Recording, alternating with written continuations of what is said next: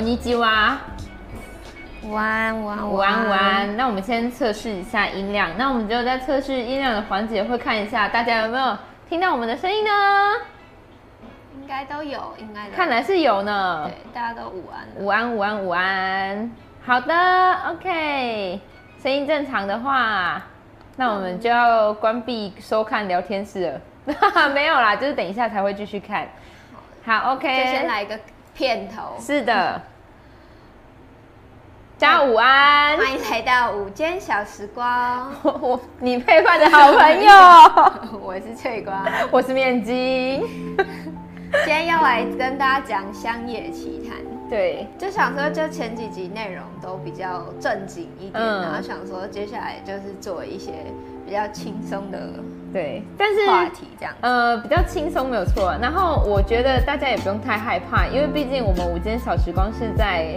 一个当日正当中，没错，阳气最旺盛的时候，对，为大家带来这些乡野奇谈，而且这些乡野奇谈呢，也都不见得是呃鬼故事。呃，对对对，对。我我找的时候其实有就是比较偏向筛选一下，就是比较偏向就是真的是奇谈类的，嗯，然后就是奇谈的话，因为就是有神鬼怪异嘛，然后今天主要比较多讲的可能是。鬼怪异，甚至鬼的部分可能也比较少，就是怪跟异。嗯，然后异的话，就是大家平常会听到很多那种妖怪奇谈里面会有的元素，比如说嘉义在梅山大地震的时候有传说地生牛毛，嗯、有吗？地生牛毛，随着地生牛毛这个我不知道，但是就会说地下有牛之后，然后就变成到地牛了，然后到。近代的时候，甚至变成新的妖怪主角，就什么地牛翻身。对对对，对。然后还有听过另外一个是什么金鸡在啄那个地牛，嗯，然后就、嗯、就地震了。就是好像有蚯蚓，然后它要吃的，对，有点印象，但是有点忘记了。可是我有一个比较印象深刻的是，就是有一次要大地震之前。然后，因为我是嘉义人嘛，然后那个就是震央是在嘉义附近，嗯、然后我们国小还是对我们国小的水沟里面充满蚯蚓，就是很多蚯蚓都已经事先爬出来了，哦、所以就是我觉得这个不算是那种非常恐怖的故事，但是就是生物的本能，对对对，就是生物的本能，就是让他们知道说该出来。了。然后我那一天我真的是快吐了，就是整个操场上 到处都是蚯蚓，我快疯了。就跟那个、啊、之前九二一地震的时候，因为我就台就在台中，离震央非常近。嗯，然后我们家外面就有一条河。嗯，跟就是那天晚上的那个月亮，我都还记得，就是它月晕到很夸张。嗯，就整个就是很大圈，然后蒙蒙的。嗯，然后等到就是晚上的时候，你就听到那个河里，因为我们离河就是非常近，就几乎就在旁边。嗯，那个河就是有那种很。很怪，超像在哭的声音，然后晚上就地震了。Wow. 我阿妈就说那个都是就是预兆，嗯、就说呃，因为好像就是月晕也是一种，就是可能不太好的天象什么的。然后像什么地震雨啊，也都是，啊就那种会捞起来那种超大的那种，超长的那种，就是因为这种。鱼通通常就是它会生生活在深海，对对对对，然后它浮出到水面，表示深海有什么异变，对，然后所以人家都会说，就是哦捞到那个鱼，就是地震到，对对对对对。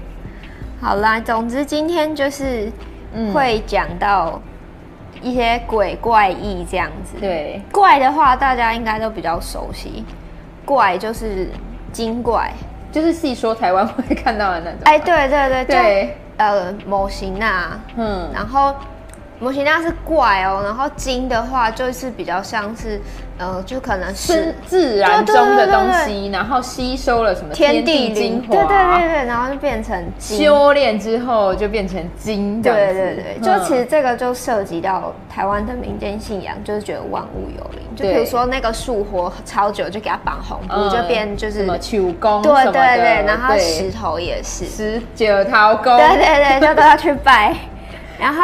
怪，这是这是都属于精哦。然后就是这些精怪，呃，精的话，如果就是有人进行奉拜，就可能就是神机灵验，助人有功，然后他就会上升到神的，嗯、就是阶阶段这样子。嗯嗯嗯、然后像平常听到就是某型啊，矮矮小小的会幻化，会捉弄人，这种就是怪，包括像红衣小女孩，红衣小女孩我就觉得很那我觉得我外甥女应该是怪怪，矮矮小矮矮小小的会做那种人。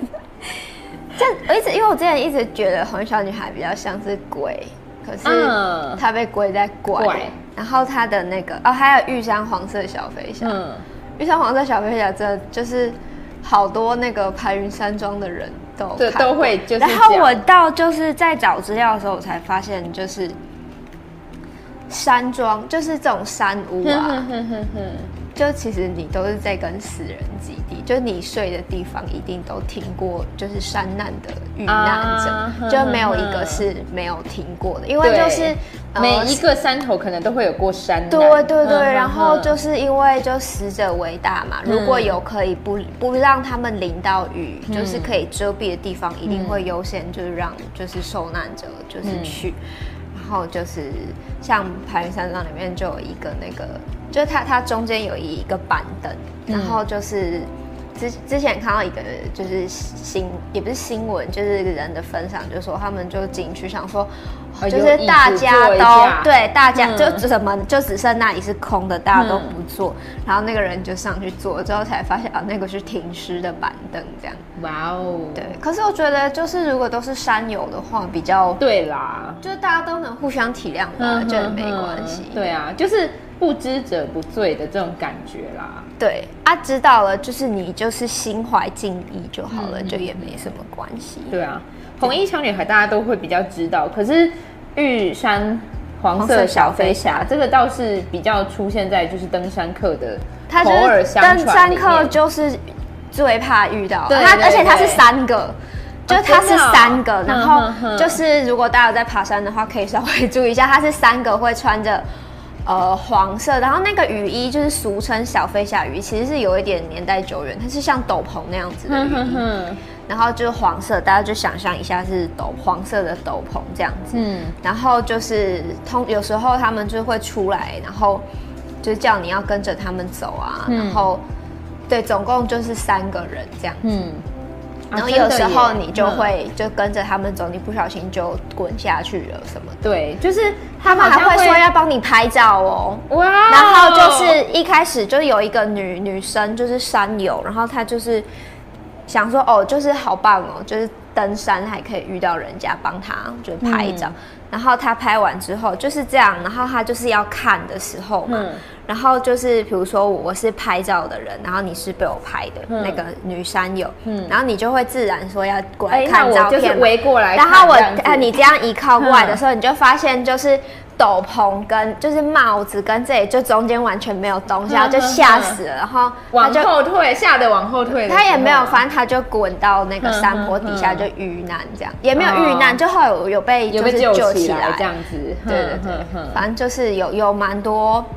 关于黄色小飞侠的传闻，嗯，对，类似的传说就是也有出现在就是山难平川的奇来山这样子，哦、就是不限于在玉山这样子，对，然后就是有一些他们是那种。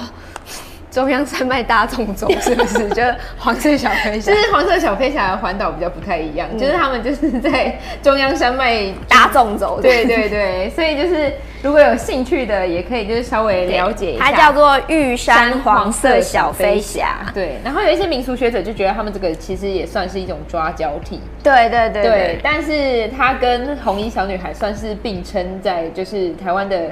山脉之间比较有名的魔神仔，欸、红衣小女孩始终占据就是台湾十大恐怖传说的第一名，对，第一名啊，它就是一直占据在上面、欸。嗯、然后就是也有很多电影就就是有翻拍这个部分，对对。对，而且其实有人说，就是红衣小女孩其实不是女孩子，是、嗯、是那个。就是只是因为他就是看起来头发长长的这样子，然后有人说，就是这其中一个说法是说他是就是清朝人。哦，然后他穿的服装就是寿衣吗？还是也不是，就是那种比较古的款式。啊、可是因为清朝人就是剃发留辫嘛，嗯，然后看起来头发长长是小女，就是女孩子。可是我觉得，就是他会一直占据台湾就是榜首，是因为他真的是有影片的。对啊，对啊，对啊，对，就是他那当时是就一家人在记录，嗯、然后他发现怎么后面有一个他们不认识的人，对，然后之后把这段影片投稿到当时的就类似灵异节目，就是玫玫瑰之夜嘛，忘记是不是玫瑰之夜，还是不晓得，可以查一下。嗯、然后之后就广为流传这样子，嗯、而且就是不是只有不是只有这个而已，然后还有就是好多照片，嗯，然后也就是有就是也有人就经常可能就是在别的地方会看到这样。然后我跟你讲一个超酷的，就是。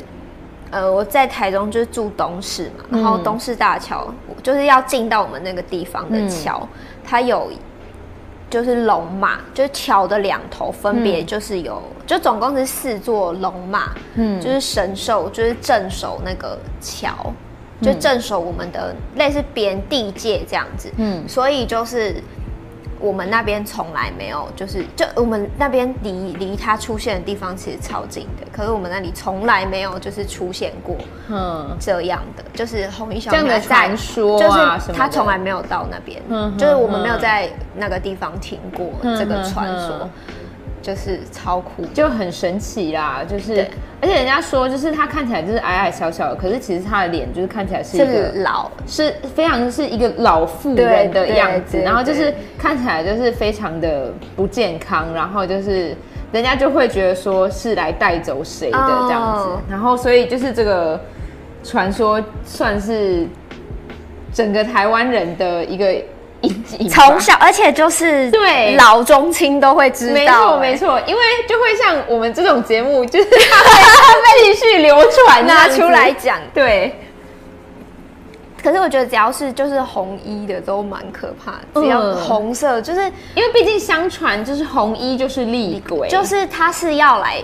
他是带着很重的怨气，嗯，嗯，然后通常是死于非命嘛，就是、或者是自杀。对对对，对，就是如果你穿着，呃，不要说你好了，如果是有人穿着红衣服然后自杀的话，就表示他想要化为厉鬼，鬼然后就是他是有，对对对，他有很重的怨气，对，然后就是他是会来索命的这种，所以就是加上这个红衣，就让这个故事就是变得又更。诡异一点，因为就是我们会很常听到白衣女鬼之类的，oh. 但是就会呃白衣的话就会觉得啊，他可能就是就是感觉是一个比较飘渺的形象，对对对，然后红色就让人很有压迫感。而且之前也有听过说什么，就大家应该知道辛亥隧道吧？啊，辛亥隧道很可怕嘛，然后里面有一堆传说，导致就是我小时候有一段时间就是。我超害怕，就是开车的时候进去隧道里面哦，对，可以理解。然后他就之前有就有传说说说，哎、欸，就是红衣小女孩会出现在星海隧道上面什么的，就这个我也有听过。哦、但是星海隧道就是它有另外一堆，就是属于星海星海隧道自己的故事。对，哎、啊，因为他们就上面是那个呃，就是我觉得是公墓吧，还是嗯，好像附近周围对对，对。然后新安隧道又挺长的这样子。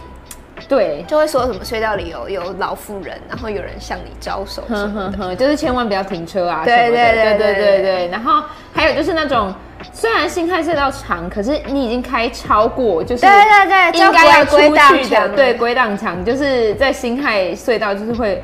频频出现这样子，哦，就你就是落到异世界，还蛮神奇的。就是今天带来的就是诸 如此类的乡野奇谈。虽然我们已经讲了超 超长一段，就是才就是跟大家做一个总结，就是哎，我们今天会带来就是乡野奇谈，对。对。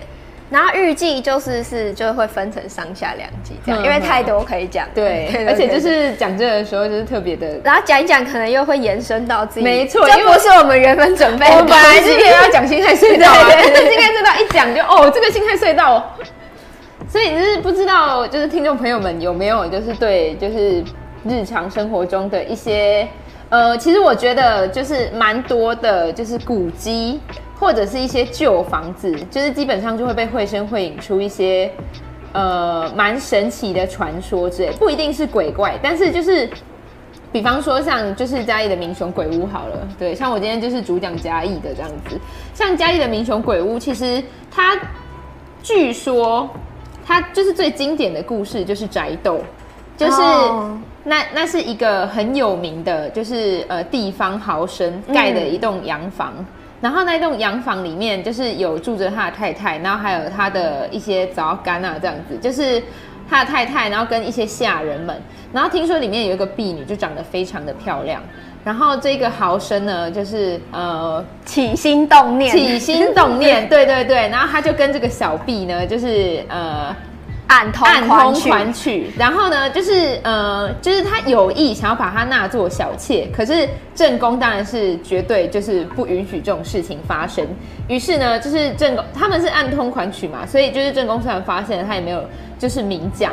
可是当有一天这个豪绅他就是做生意嘛，所以他就是出远门了，然后这个太太呢就逼这个就是婢女。跳井自杀这样子，这是算是就是呃，民雄鬼屋一个最广为流传的版本。珍妃，她是珍妃。对对对对对，大家知道珍妃嘛？就，就是故宫里，呃，北京的故宫里珍妃井。珍妃井，我们上次还有去看，但它现在封起来。嗯。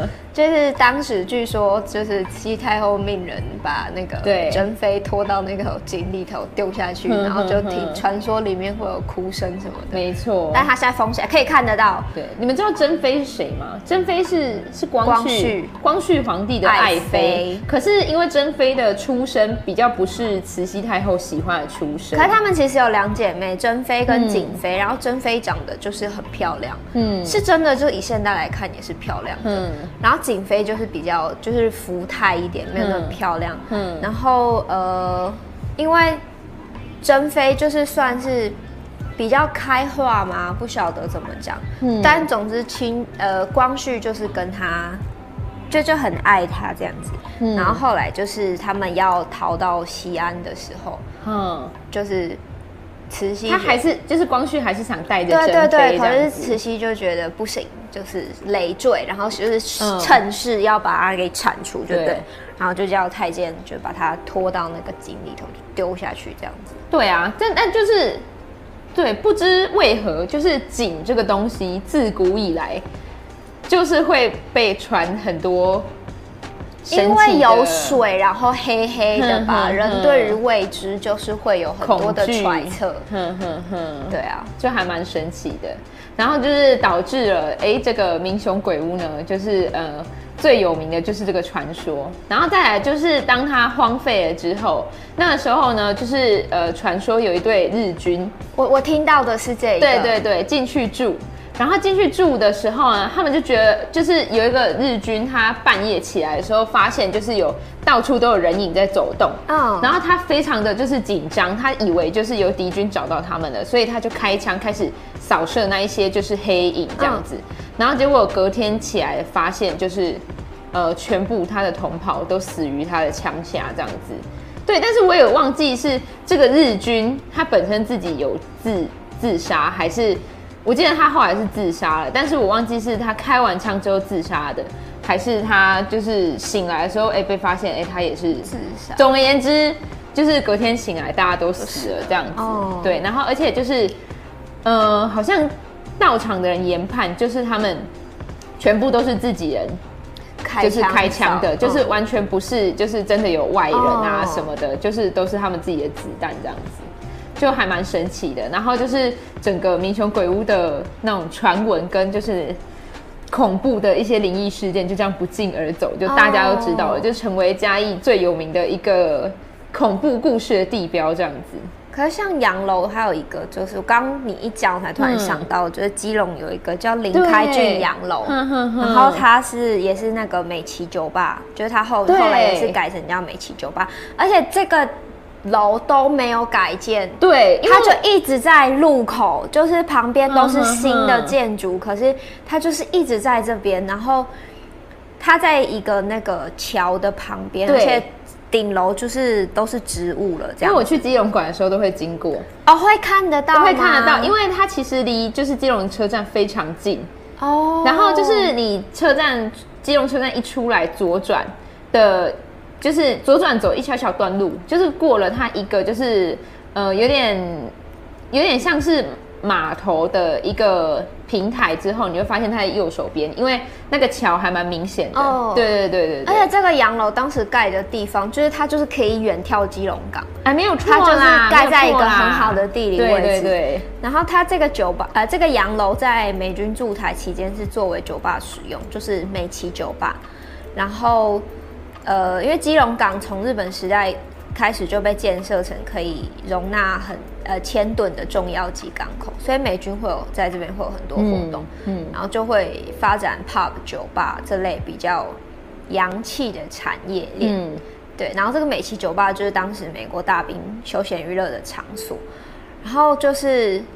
在就传说啦，一个酒吧的那个就是女子爱上美国大兵，然后她就晕船了，她 就、嗯、她说不不愿意，就是大兵就这样回去美国，嗯、然后就是生气，就在夜晚就是燃起熊熊大火，然后洋楼内的人就多人死伤这样子，嗯，对，而且就是之后就传说洋楼里面啊，每天晚上都会有男女的身影翩翩起舞，归隐四起这样子，嗯、对。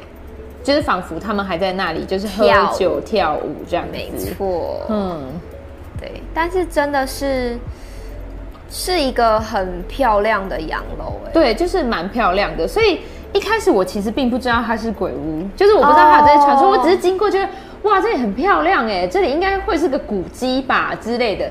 然后我就开始查，然后越查越毛，就是啊，嗯，原原来如此啊，这样子。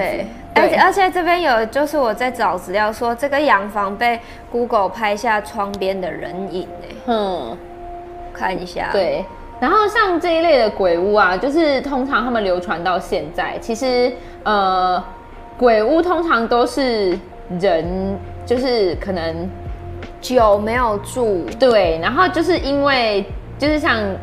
有奶刚刚说的那样，那个就是人对于未知的事物会充满恐惧跟揣测。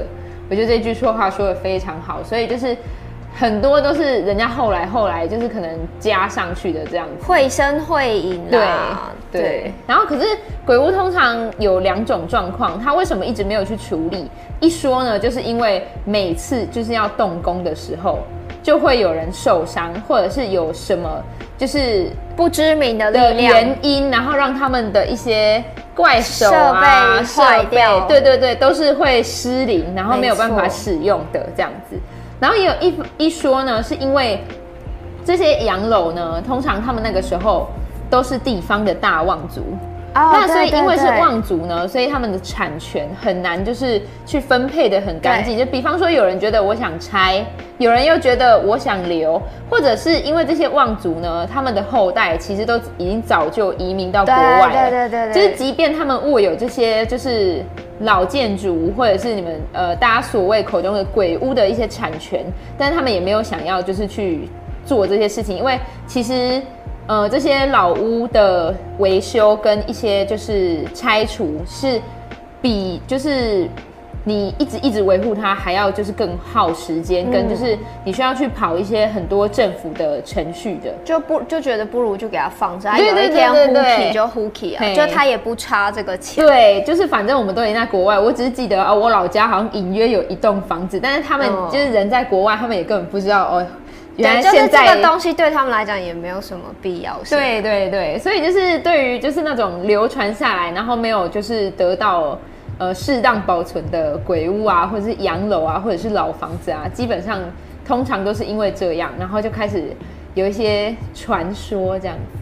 嗯，对，我就觉得很神奇啦。可是我觉得房子真的要有人住哎，没有人住就没有人气，嗯、就那个房子其实是会很容易坏掉的。就不知道为什么，就你没有人住的房子超容易坏掉，就很大家可以观察一下，就是还蛮容易看。应该尤尤其我之前就去澎湖玩的时候，路上好多那种，就是真的是你一看没有人住的房子，可是它其实也不需要多久的时间，就一旦没有人住之后，它就会破败的超快的。对，然后就是民俗说法，就是说没有人气啊，没有阳气。对，然后。呃，湿气、水气什么的就容易进去，啊、然后房子就容易坏的很快，再加上植物就会生根，对，然后就会把那个什么缝隙都给撑开，然后建筑物就很容易就是裂掉什么的。嗯，嗯对，因为像我小时候就是，呃，我外婆外外公外婆家，就是也是那种三合院。哦，然后三合院不是上面都是那种砖瓦吗？哦，然后我就觉得超奇怪的。我以前也有想过这个问题，就是我阿阿公阿妈阿妈还在的时候，哎，我都通称阿公阿妈，所以就是我现在讲的就是我外公外婆吼。那阿公阿妈他们还在的时候，就是房子看起来有够坚固。可是我阿公阿妈都走了之后，那个房房屋塌的速度，就是让我就是瞠目结舌。就是可能呃，我们以前就是可能一个月会回阿妈阿公阿妈家一次。那时候就是你也根本就是看不出来阿公阿妈是有在保养或者是修缮的，就也都没有。可是当阿公阿妈走了一两个月之后，我们再回去，那个房梁已经开始在就是有点稍稍的倾斜，然后就是有一些瓦片不知道为什么全部都掉下来了。然后就是你会觉得很神奇，就是就它不是只是在那里积灰尘而已，对对对对，它是真的会就是破败的很迅速这样子啊。对，但是你刚刚说那个湿气，我在想可能就是也有一点关系吧，因为如果你门都是关着的，就会在里面造成一些很闷，哦、它不流通。那就是以前的房子又都是木造的，木或者是就是土，嗯、对对砖啊，就可能腐朽的真的会比较快。对对，对，以科学的观点是这样，但是以就是民俗学家来说，就是啊，可能真的就是没人怕大，没有人安呢，嗯。大家还有听过哪些意识？对啊，午安。对，大家就是真的可以去呃基隆馆的路上，就是稍微看一下，因为它其实就在大马路边，你也不用特别找，它旁边就是超就是商店呢，就是紧邻。对对对，它旁边就有一对，然后它就是再往前走一个路口，还两个路口就是基隆夜市了，就人声鼎沸，oh. 所以那里真的就是很神奇，就是它是在一个闹区当中的。一处非常安静，然后对对对对对，而且对比太明显了，对，你知道就是那种时代感的不一样，哼哼哼，但它真的是一栋蛮漂亮的建筑，这样子。那里是就之前有一个画家，就是也曾经居住在那里啊，真的哦，呃叫蒋开怀吧。居住在那里的时候是没有事的吗？没有事，没有事，就是好神奇，非常正常。对啊。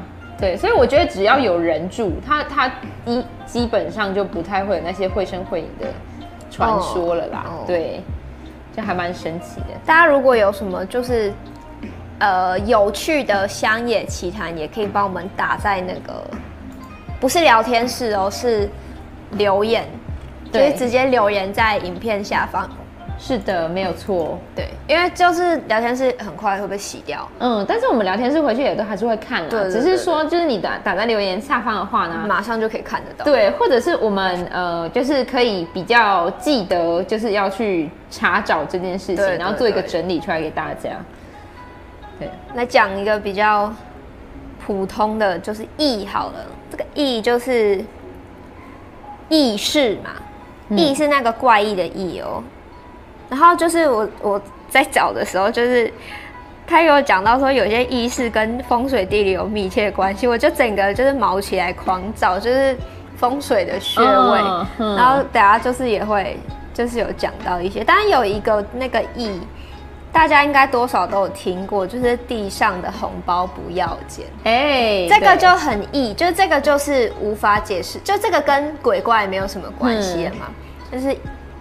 只是地上的红包不要捡，然后我真的就是有在地上就是看过不止一两次，就是有红包，嗯，然后有时候是就是它放在一叠那个金纸上面就也有，这个很夸张哎，但是我也是看过红包人，因为我的国中旁边就是宝塔。哦，对，然后就是它。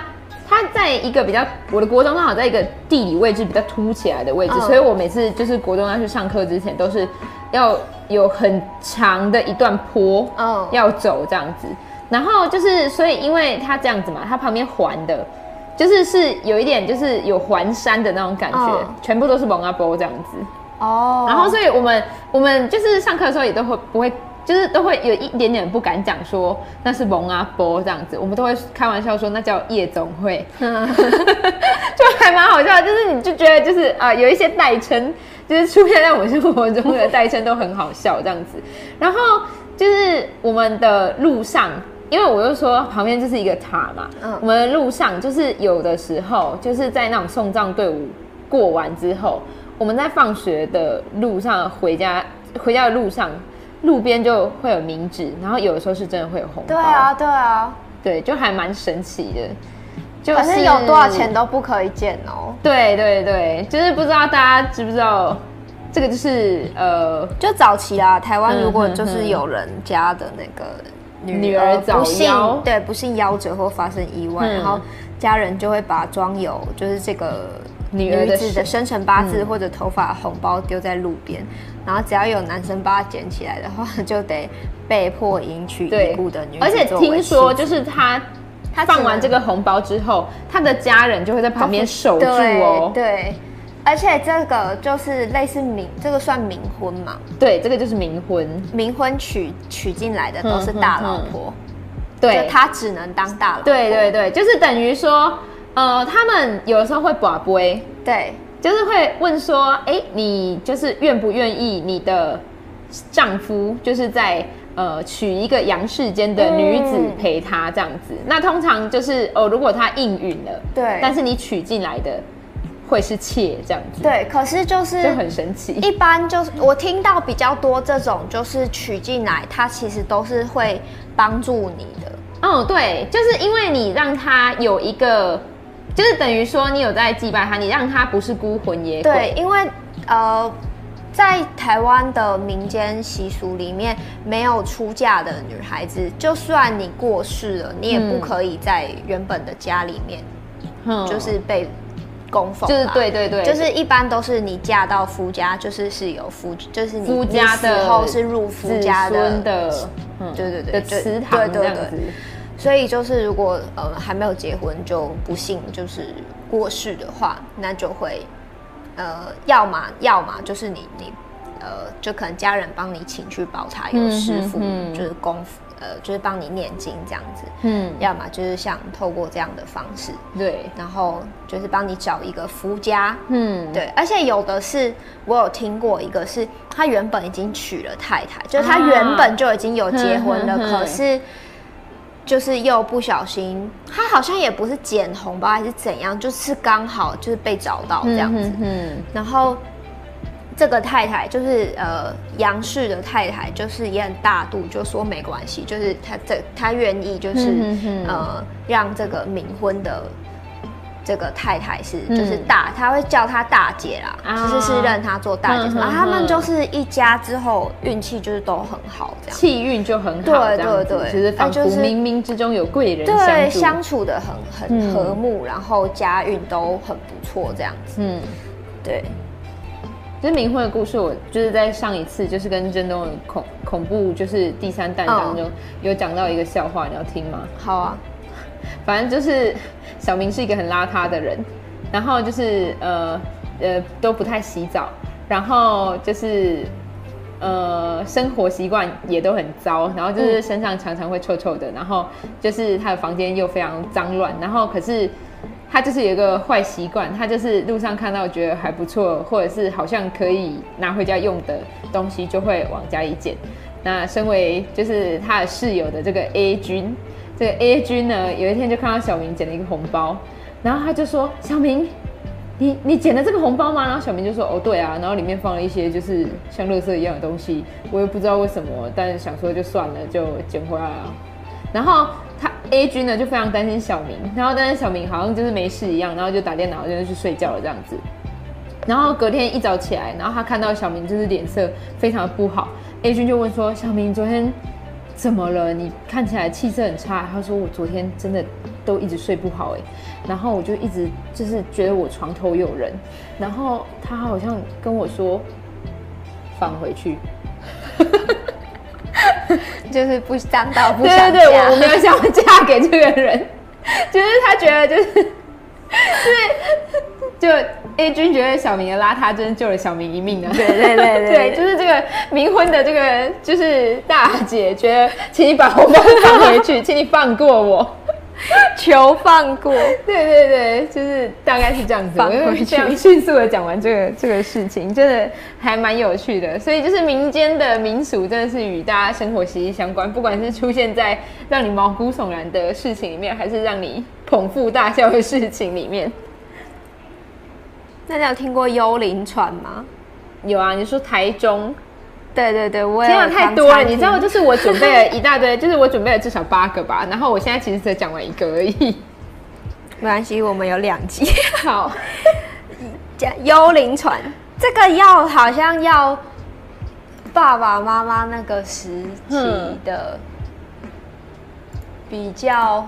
对，听得过这个是我也是我就是后来有看什么灵异节目才会看，这个我都是看台湾事件录，就类类似什么台湾启示录之类的，对对对对对对对，反正它就是台湾的都市传说。然后据说在火灾现场的上空会有一艘是古代帆船的样式、嗯、样式的船，嗯、然后准备就是要搭载现场失事的幽灵的船出现。嗯。然后会漂浮在各个火灾上场，呃，火灾现场上空，然后要载满一百个人才会起航。嗯，对。然后平常灵感不强的人呢，会看到一团黑气；然后有阴阳眼的人就会看到这艘船。然后一般人如果就是会突然看得到的话，是灵界跟现世重叠产生的现象。那它最早的时候是一九九五年台中的威尔康餐厅大火开始。然后据说当时这个船就停在上面，然后之后就是台南北也都有严重的火灾，然后据说这个船也都有停在上面这样子。嗯哼哼，对。台南的中国城、新北的呃重新桥，然后台中的金沙百货，就是据说都有看过，就是。就是像这些很有名的火灾失事现场，哎，大同高雄的大同百货也有，嗯嗯嗯，就是大家都会觉得就是，嗯，就这个船开过来了，对，就是怎么讲，它明明是一个你感觉没有关联的东西，可是因为各地都有这样的传言，你就会觉得这个东西更可信，对对对对，就要被串起来，哼哼，而且然后再串起来的时候，你就会觉得特别恐怖，这样子。我就觉得很神奇，嗯，对，然后而且就有一点像麦田圈，你知道吗？对，对，对，到处都有，所以可信度变得很高。没有错，而且我会觉得还蛮神奇的，就是一开始，就你要说它是虚构的嘛，但是一开始又是谁说它可能是一艘船的形象？它为什么不是一个飞碟啊，或者是它可能是一个人啊之类的，而是一艘船？然后这个船呢，它居然就是在。台中的这种大火现场被看到，然后它居然在可能高雄，或者是就其他地方也都被目击到，对，就很神奇。它不是说只就是局限于一个地区的那种传说，嗯嗯嗯，对啊，就是，而且就太具体了吧？还什么古代帆船？对对对对，然后还有什么装满一百个人才会？对，就是这个传说怎么来的？对，就还蛮妙的，大家都可以就是多多的分享，就是你在。生活周遭有听过的奇闻异事，那我们分享了奇闻异事，然后分享了鬼屋，现在来分享一个，就是呃，也是跟民雄有关的，就是嘉义地区呢，就是在呃差不多，就是古早时期，那是什么年代？就是大概可能民国二十几、三十几年的时候，就是呃出了一个，就是很有名的算命仙。他就是被封为就是奇迷仙这样子，然后呢，呃，就是奇迷就是眼睛眼睛瞎掉的意思嘛。然后他呢，就是叫做柳相士，对，他有一个本名，但是就是我们直接就是称呼他柳相氏，因为这个相氏就是他这个相氏就是一般人就是算命的，就是会被称为相氏啊，就是他会看你的相啊之类的这样子。然后他在等一下，但他看不到哎、欸，他怎么对他也不是相氏，但是 anyway，总而言之呢，他就是呃，据传他在小的时候呢，就是有好像十四岁的时候，跟他的同伴一起，就是在路边发现了一个无名女尸，然后好像是小女孩的尸体这样子，然后呢，他就觉得他们就觉得他很可怜，就帮他就是埋起来，然后就是可能弄了一个小小的墓这样子吧。然后就是他当天晚上就就是做了一个梦，然后这个梦里面呢，就是有一个小女孩，我觉得这一段有一点点的就是违反你。就是这个小女孩就 按摩，对，这个问 这个小女孩就问他说：“你要你要选按摩还是算命这样子？”然后因为他就是在梦里面这样子，然后他一听他也不明所以嘛，然后所以他就呃跟这个小女孩选了后者，就是算命这样子。结果就是在做完这个梦之后呢，他的眼睛居然就慢慢慢慢的瞎掉了。可是他发现，就是他自己，就是帮人家算命，就是就是他就获得了这个算命的这个能力这样子。然后就是据说他算的非常非常非常之准，然后所以就是有很多人就会慕名而来，就是找他算命这样子。然后我就是据说就是连当时很有名的，就是呃一些政商名流都会来找他算命。然后其中包括就是呃，我们有一任前总统，他的小时候就有被就是家人带去给这个刘向氏算命，然后这个前总他就就是摸这个骨，然后就是我不知道他有没有摸骨，但总而言之他就是主要是用生辰八字，然后他用这个生辰八字，他就预言这个就是小男孩长大之后会当总统，就当时还被就是当成是一个笑话这样子，然后我就觉得还蛮神奇的是。呃，据说他的那个算命方式呢，就是他会根据你的生辰八字告诉你你未来的命命运跟运势这样子，然后他会放一卷那个录音带在旁边录音，然后他这个录音呢就会让你带回去，就是他录音呢就是让你有什么地地方听不懂的，他会就是呃你你可以就是加一百块，你就可以就是 copy 这个录音带带回家这样子。然后就是，据说啦，如果他讲你的命运，然后讲讲讲讲到不知道，就是可能 maybe 呃五十岁好了，他就突然就是把录音机关掉了，那就表示你可能就是活到五十岁。对，你就大概是活到，就是因为你他已经看不到你五十岁后面的东西是什么了，所以他就会把这个录音机关掉，这样子。好酷哦。对，我就觉得超神奇的，这算是嘉义还蛮有名的一个。名人算是艺人吧，我想。然后，可是他已经就是过世了。然后据说他就是生命，就是生平算命无数。可是他唯一最大的遗憾是他没有办法算到他太太会就是、oh. 就是那么早就离开人世间这样子，这、就是他最大的遗憾这样子，就还蛮有趣的。然后我就就是在就是整理这个资料的时候，我就有看到一个呃网友的分享，他说。就是他一开始也是处于那种半信半疑的，但是他妈妈就说很灵验，然后叫他就是哦有空的话可以去算算看，然后就是因为这个网友他那个时候就是觉得他运势很差，然后就是他就去给他算，结果他进去一坐下，然后那个相士就说你是做。就是呃，我想一下，应该就是，比方说护士好了，他就问说你是做护士的吼，然后他就很惊讶，就是我什么都还没有讲哎，这样子，然后就是对他真的是一个做护士的，然后他就开始就是讲出呃，他就是在今今年的运势怎么样，然后遇到什么大事小事这样子，然后他就觉得哦，可能就是半蒙半猜吧这样子，然后。他到了一个地方，他就开始说：“哦，你妈妈就是哦有你哦，然后就是你妈妈的小孩有哦一个，哎，嗯，他就说：呃，你是最小的哈，啊，你是不是有两个哥哥？然后那个时候那个网友心里就想，就是啊，开始了，开始了，不准了，不准了，因为他只有一个哥哥。然后，可是像是马上就会接着说：啊，现在剩一个，然后。”他就觉得很奇怪，然后但是当天算完之后，他就回家，然后他就说，就他就跟他妈妈讲这件事情，然后他妈妈才告诉他说，哦，对，他原本应该还有一个哥哥，但是流掉了，哦，就是不小心流产流掉了，然后他觉得超神奇的，他活这么大，他今天第一次知道，结果柳相氏居然可以算算出来，哦，所以就是就是超神的这样，就跟我之前有讲过一个小港龙婆，就是神婆是很像的那种道理这样子。对，我就觉得很妙，我就觉得就是算命这种东西真的是，然后而且就是你看，就是这跟我们之前就是讲的东西是有相呼应的，就是你说的那个三五，哦，对，就是我们刚刚在讲说会有就是这种特殊能力的人，嗯、就是说这种铁口直断的人，嗯、通常要么就是呃没有钱，就是穷苦，嗯、要么身体有残缺，嗯、然后第三种就是绝子绝孙，嗯，就是他没有后代啦。对，就是呃三个，就是台语的话就会刚好是就是呃无某无囝，嘿，就是你没有老婆没有小孩。然后一个是等卡等去，就是你身体会有残疾；然后一个就是破啥破口，就是你一辈子都会就是破破烂烂的这样子。那所以就是你看这个奇迷仙，他就可能啊，就是有点残疾这样子。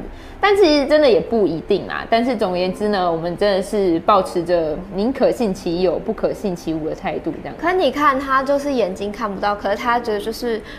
他的松果体可能就打开，就是可以接收到，啊、就是它接收到的是我们平常人就用眼不会去，对对对，就是它已经不是用五感在运作了，对对对，他是用更高的就是接收设备，嗯哼哼，在接收设备，对，就是他的那个讯号跟我们，就他他看到东西跟我们不同维度的感觉，对对对，就很神奇啊，蛮蛮妙的这样子，对啊，对。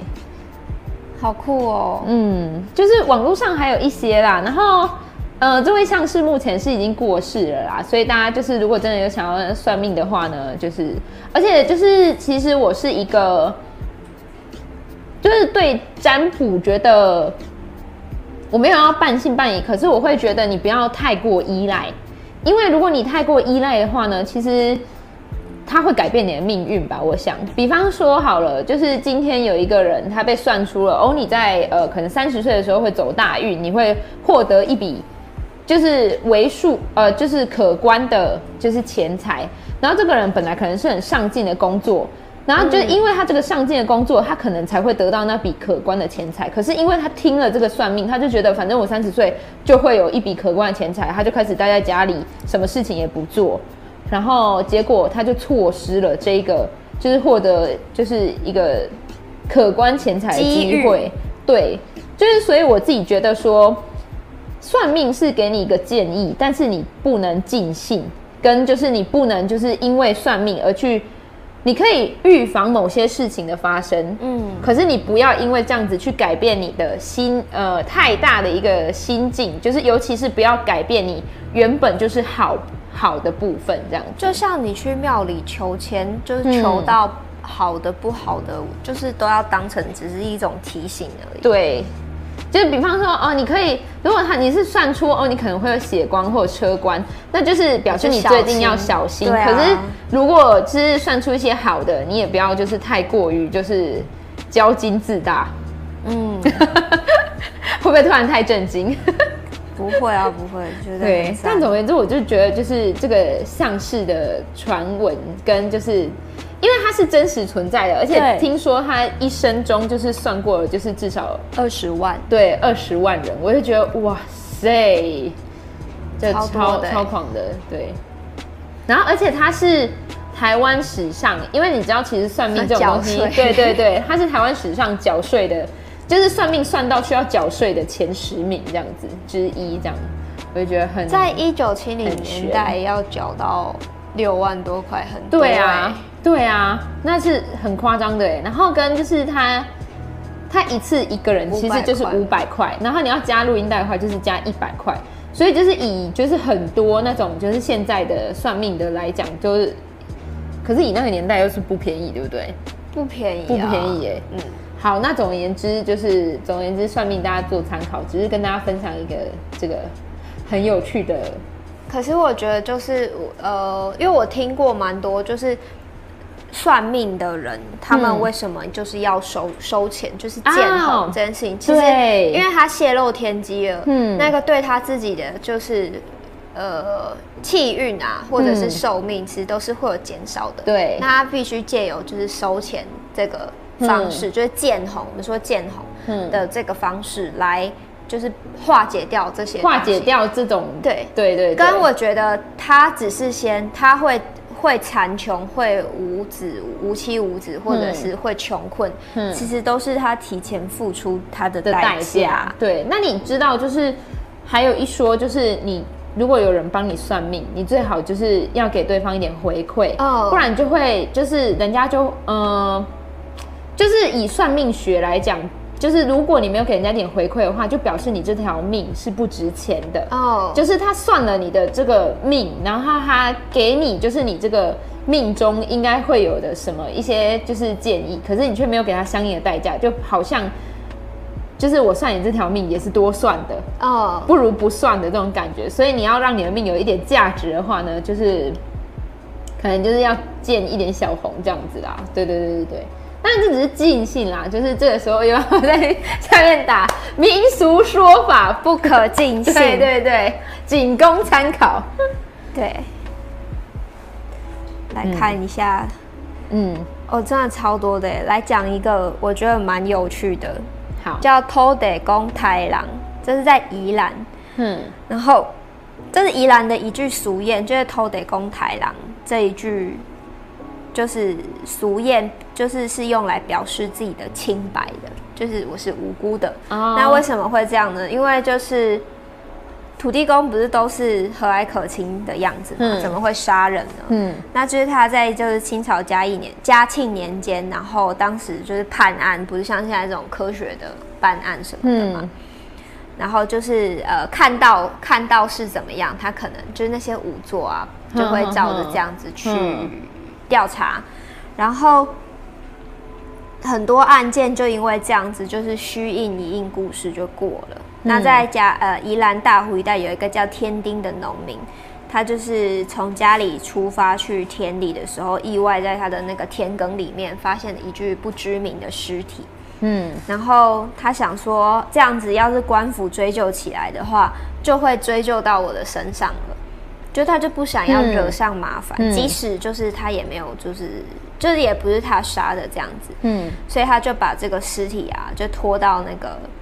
土地公的庙产里面，嗯，就是当时土地公庙，它可能周围会有一些地是属于就是土地公庙所有的，嗯，田地，他就把那个尸体拖过去，然后没有想到就是官府就判说是土地公杀人，哇，很很神奇哎，就这样，就对，就说。哦，那就是土地公杀的。这如果我是土地公，我会生气。对，然后重点是，他还把庙产的土地割出去当做赔偿，就根本土地公就超无辜的。我觉得这个应该就是巧取豪夺吧。对，然后就是连土地公豪人巧立名目。然后土地公就那个土地公经过这个事件啊，不仅就是赔上了名誉，连土地都没有，就是他整个庙都不见，他最后是跟。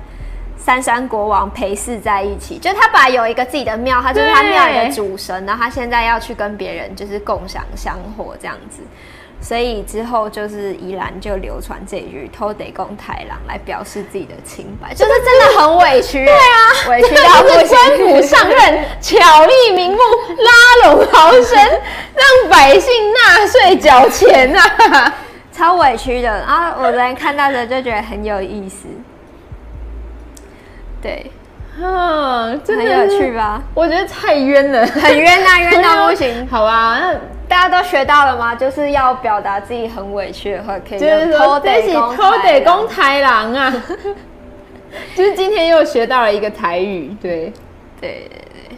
啊，讲到就是台语的，还有另外一个，嗯，它叫做呃女主庙烧金，就是。这个我本来想说是要一起讲，总之陈守娘的故事，然后林头姐的故事，加上吕祖庙烧金，就是他们三个是合称清代府城三大奇案，就都发生在台南，就对。然后就是吕祖庙烧金的话，它就是也有那个，就是有台语的典故。然后总共在吕祖庙烧金里面，就是有。有有两个那个俗谚，然后其实都是讥讽妇女不守妇道的俗语，oh. 因为它的故事就是跟不守妇道有一点关系。对，然后这个吕祖庙它就是仙公庙，就呃反正就是祭拜那个吕洞宾的地方。嗯，然后这个庙的地点在台，现在是在那个台南市的府中街，叫六合境的吕祖庙，然后。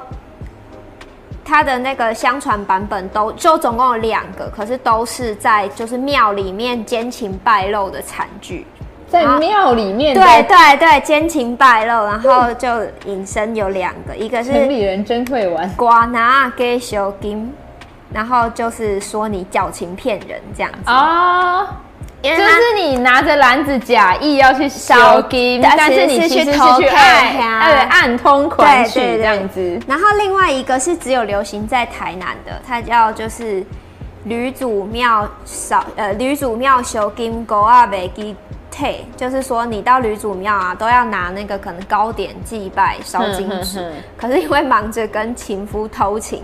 然后糕那个糕点糕饼忘记拿回来了，对，那是讥讽妇女。或者是你根本没有到，就是庙里之类的。他没有，他就是在那个庙里面。哇！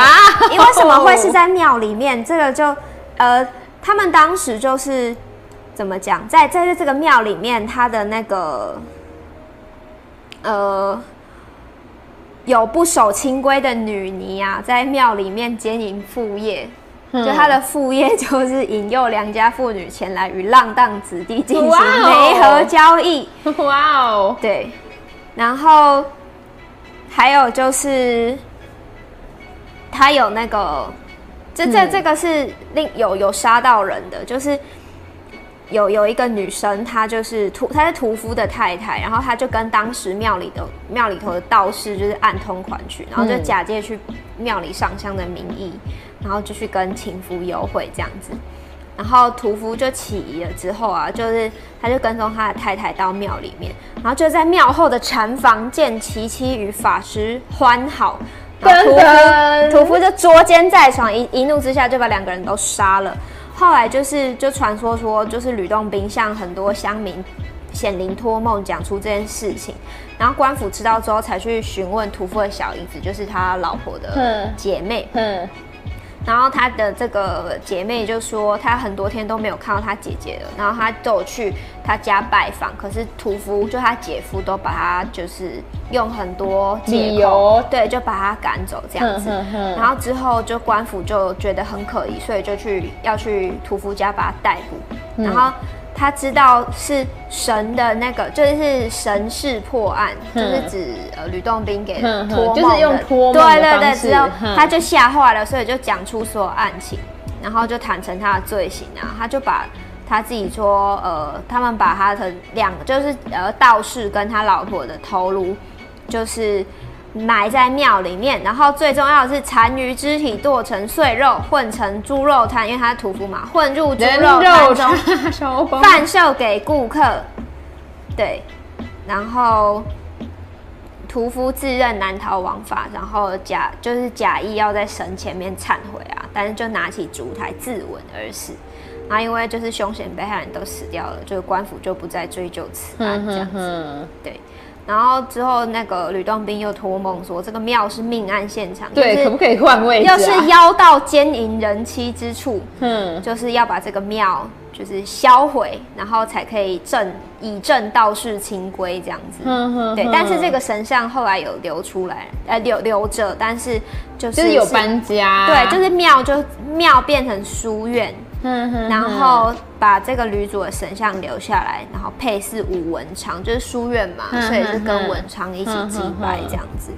然后这个旧址现在是民宅了，但当地的乡民还是会供奉，就是吕洞宾的神像。嗯，对，好妙哦。果然啊，对对对，我就是还蛮喜欢听这种故事的，这真的就是乡野奇谈这样子。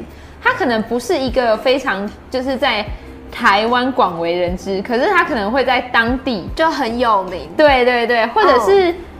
我就会觉得就是真的特别有趣，就是他会跟就是可能历史或者是一些呃地方都是会息息相关的。然后，oh. 对我就觉得嗯，可是当地的传当地的传言是说托梦破案一词是假托，ah. 就是。屠夫的小姨子很聪明，她就是发现怎么去找他姐姐都找不到，然后就是觉得很奇怪，然后他又知道就是他姐夫笃信神灵，所以就是故意花钱请乡民就去跟官府就说，哎、欸，他们都接到托梦，就其实本来并没有这件事情，可是小姨子这样子也很那个很聪明哦，对，然后才他其实只是假设而已，就是他他觉得是他的姐夫把他姐姐杀掉了，然后他就大胆假设，小心求证，然后就指出屠夫杀妻这样子。然后官府后来官府又指出吕祖托梦回去命案的发生地，也是用同样的手法，然后来消除民众对这个命案的记忆。哦，对，就是大家嗯，真的手一样的感觉，大家会觉得就是哇，女主好厉害，但是会有淡忘，就是哇，这个时候有一个很凶残的对对杀人事件，因为真的是蛮凶残的，因为是杀了两个人，然后还把头剁掉。我想说，如果我是女主，我应该会就是就是应一定会托梦，我要换位置，我要我要搬家。可是我会想说，就是我这边拜神呢，可是神没有出来，就是阻止这个事情的发生。但是很难吧？就这个可能是他注定会发生的事情。对对，而且就是，呃，不知道哎，就是以神的观点来说，未尝不是消灭了一个妖道啊。哦，也是哦。嗯，对，如果他是一个不好的事情。而且他杀人确实就是他两个版本都是屠夫，就是另一个是书生之妻，然后道姑还拿春药给书生的妻子服用，然后再。再把屠夫请出来，结果没想到就是发生这个事情，这是另外一个版本。没想到这样之后，就是妻子没有告官，反而爱上屠夫，斯德哥尔摩症候群。然后两人就常常在吕祖庙偷欢，我就觉得你选哪里不好？为什么？对对，为什么要选庙里？因为庙里不会被怀疑。对，然后就是知道这个书，因为这个老婆是书生的老婆，嗯、然后这个书生后来知道消息之后，就派了一个伙计去调查，然后结果没想到就是书生，我刚刚听成派了一个伙计去调查，伙计。伙计，然后就是没想到书生的女儿啊，就说妈妈非常喜欢到吕祖庙去拜拜，可是都没有把糕，就都忘记把那个糕点带回来了。然后与伙计就觉得非常喜欢到吕祖庙拜拜，就是其中必有诈。然后就调查吕祖庙的情况之后，奸情败露，然后书生就向衙门告状，严惩这个道姑跟奸夫淫妇。这个好像也有演过，就是三大奇案。我就觉得这个府城三大奇案，这个好好好值得，就是变成戏说台湾哦。对，或者是什么台湾奇案之类的，超好笑的哎！就是我在看的时候，我真的觉得就是太有趣了，真的是蛮特别的。对啊，嗯，你再讲一个吧。我再讲一个吗？那我讲一个短一点的，因为我们时间快要差不多了。对，那我再讲一个，就是我们刚刚在民雄嘛，我刚刚的定位在民雄，现在我们把民雄呢稍微往下拉一点，说来到了就是嘉义的市区。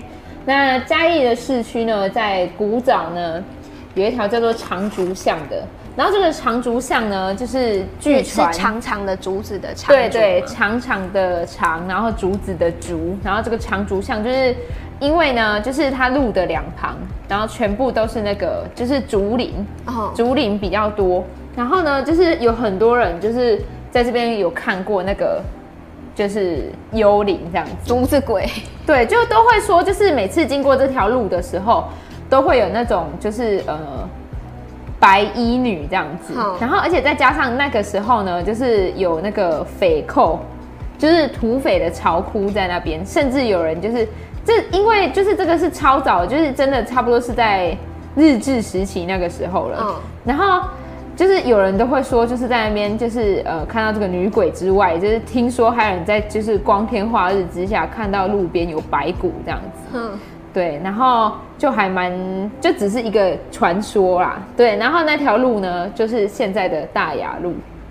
有有钱人专区耶，我们有经过过吗？我们有经过过啊，就是我们去拍照的那条路哦。Oh, 对对对，就是是去那个茶楼那边拍照。对对对对，就是那一整条路，oh, oh, 就是很多别墅的地方。对对对对对对对。然后所以我就会觉得说，就是现在车水马龙的地方，或者是现在最精华的地方，搞不好都是以前。就是我跟你讲，就是这个时候你想要买得到就是豪宅的话，怎么做呢？就是在那里就是放在在做一些新闻出来，就在说这里又有白骨什么哦。我跟你讲，马上房价如果前涨，你就可以拥有一栋豪宅。没错，你有听过一个就是美国笑话吗？就是那个呃，就是有一个人，就是他搬家搬到一个住宅区之后，嗯、他发现他邻居就是他有的时候呢，就是做事做到一半，他突然听到他就会突然听到枪枪声，然后他就是觉得很奇怪，然后就是到了其中某一个月，然后他看他就是真的就是发现是他邻居在开枪，然后可是他就觉得很奇怪，他这个邻居呢，就是就只是对空鸣枪。然后他就去问这个邻居说：“你为什么几乎每一个月都要这样子开一枪啊？”那邻居就说：“哦，我在保持这里的房价，就是避免他们就是因为治安太好，然后就是开始整个房价大浮动，就是对对对对。对。他应该是说他在保持这里，他在。”因为他那个房子是租的，他在保持这里的房租不要再继续上涨，然后我就觉得 好聪明哦，太聪明了，现代社会现代手段，就是跟他 分享一下，上有政策，下有对策，真的，对，我在保持这里的房租不要再继续涨，因为就是有那个枪声，大家就会觉得这里是不是治安不太好，是不是有发生什么事情？哦、对，然后我就觉得啊，好妙哦。所以就是跟大家分享说啊，就是呃这个长竹像幽灵，然后可是它还有一个我觉得比较深的寓意是，就是哪块地上没有死过人？哎、欸，其实真的啊，因为就是你不要讲就是哪块地上，嗯，我们现在就是知道的，就尤其是。学区对啊，学区军营几乎都嘛是，要么以前是乱葬岗，要么以前是蒙阿波，对啊，要么还有那种就是处刑台什么啊，对对对对对对对对，真的，一堆。而且据传就是军营会盖在那么偏僻荒凉的地方，就是要去镇压那里的就是一些阴气。可军营真的也特别多，就是一些。小故事啊，对，啊，就是各式各样哎，比方说会动的军靴啊，或者是，呃，敲敲敲门。敲门声啊，还有那个啊，就是我我舅公之前在外岛当兵，然后他就是那种塔房。很大，你也知道，就是在外岛有前线，他们就是在那种很高的那种炮塔上面，嗯，然后他就是在楼上，可能两楼、三楼高的地方，嗯，但是他就看到就外面就有一只就是手伸进来跟他要烟，烟哦，烟就是悬，就等于它悬空就有，因为外面就是没有东西，没有楼梯什么，可是就有一只手这样伸进来给他要烟，那舅公就是很大胆，然后就就给他一个烟，然后那个手就收回去了，这样。哇，好毛哦，超大胆。可是他就就是他是一个就什么都不怕的人啊，他就这样，然后他就说啊，要抽烟我就给你这样。对啊，啊就真的就收回去了。我就觉得好酷哦，我这我这是我的话，我应该会吓死。我会吓死，但是我还是会给他哎。如果我有烟的话，对，如果我有烟的话，对啊。可是我想说，他怎么知道他是要抽烟？可能。呃，对，对啊，对不对？可能军中这是一个军中的那种吧，就是大家都会就是哎来救急救急对，点个火，我觉得还蛮有趣的。对啊，那因为我们就是有分上下集的关系，今天就是会先断在这边。是的，那今天分享的内容就到这里，但是我们呃之后下一集呢会继续分享乡野奇谈，我们是有分上下集的。对对对对，那因为我们今天的。时间就会到一点二十分，所以这里呢就跟大家先说一声拜拜普，然后看说完这个拜普之后，我们就会来看一下这个聊天室的内容。没错，还是不看啊？我们之后再看好了。对啊，拜普 拜普，对，就先这样子跟大家说一声拜拜啦。下礼拜同一时间，十二点到一点半左右。对。对，继续锁定就是午间小时光，没错，会有就是台湾乡野奇谈的下集，没错。